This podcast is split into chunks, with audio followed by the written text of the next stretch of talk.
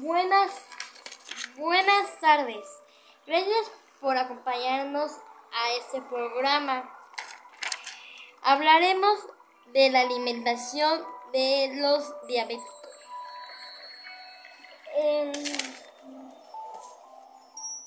nos acompañará la señora Adriana Acevedo. Hola Adriana, me da mucho volver a verte. A mí también, Dani, qué gusto volver a escuchar tu voz y estar contigo acompañándote. Hoy vamos a hablar acerca de la alimentación, horarios, colaciones que tienen los diabéticos, que se requiere que deben de tomar los diabéticos. Uno de ellos, el punto número uno, viene siendo los horarios de alimentación. Cada uno tenemos que especificar los horarios en los que estamos desayunando, comiendo y cenando. Vamos a poner un ejemplo. Si yo desayuno a las 9 de la mañana, vamos a, si comemos, este, tenemos que comer a las 3, tenemos que, cenar a las 9, ¿por qué? Porque nosotros, porque las personas diabéticas tienen que tener 5 alimentos. Para esto se les llama la comida del desayuno de la mañana, la comida, la colación de la tarde y la cena. ¿Ok? Desayuno, comida y cena con dos colaciones de intermedias. ¿Ok? El desayuno pueden ponerlo, manejarlo, es un ejemplo, a las 9. Una colación a las 2, cada 3 horas. A las 3 tenemos que comer. A las 6 ya es nuestra próxima colación. Y a las 9 la cena. ¿Ok? Ahorita les voy a manejar qué se debe de comer en una colación. En una colación deben de comer manzana, pera, guayaba. Bueno, es una fruta. Este, en la colación, por ejemplo, una colación de dos guayabas. Dos guayabas y puedo añadir 10 cacahuates.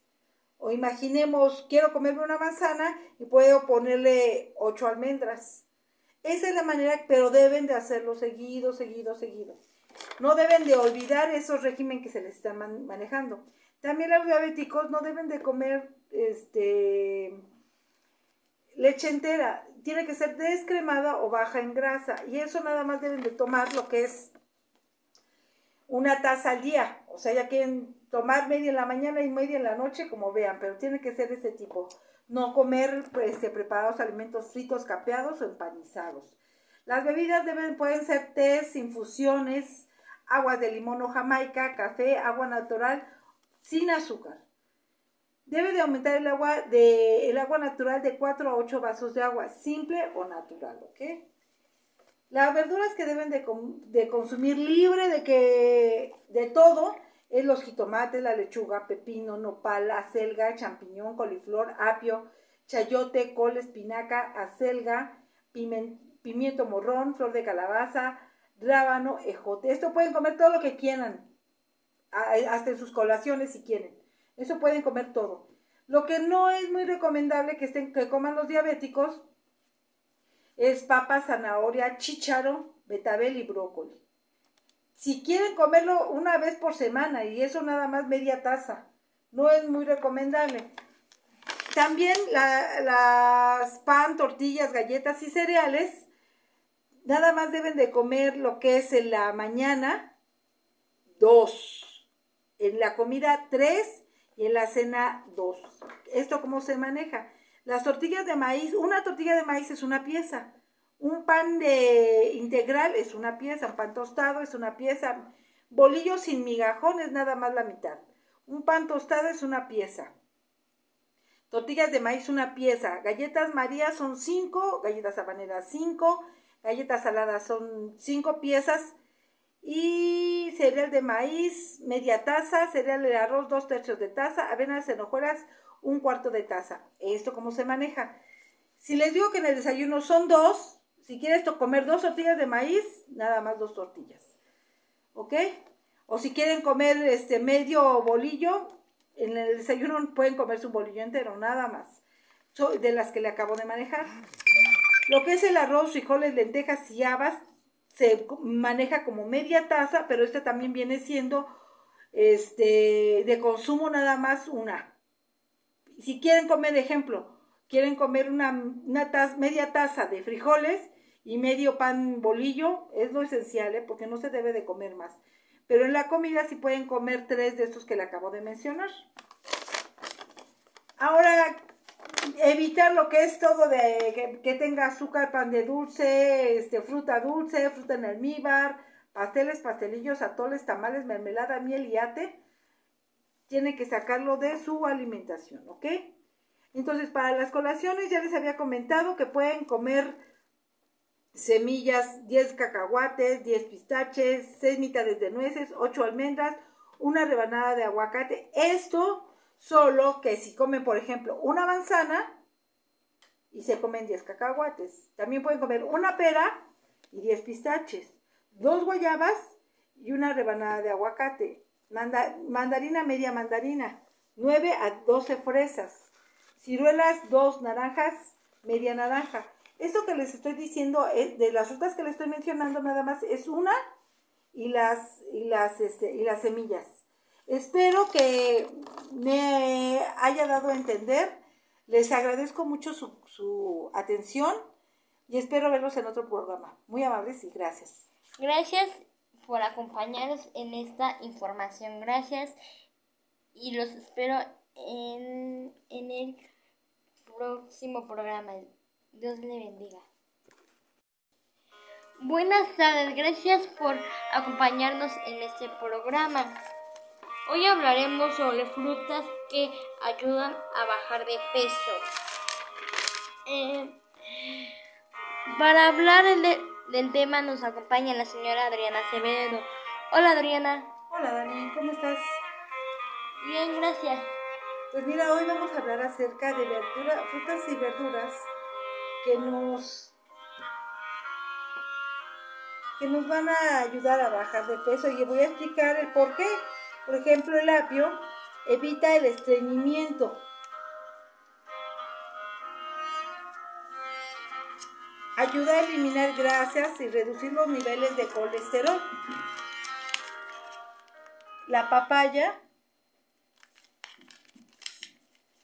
Gracias a su alto contenido de fibra y, este, y agua, ayuda a digerir correctamente la proteína. También vamos a hablar acerca de la zanahoria que mejora la circulación y tiene un efecto depurativo. Pepino. Gracias a su composición de agua es hidratante, diurético e ideal para evitar el estreñimiento. La manzana es diurética, aporta fibra, aminoácidos. El ácido ursólico de su cáscara evita el aumento de peso. La sandía favorece la expulsión de toxinas y su contenido calórico eh, es muy bajo.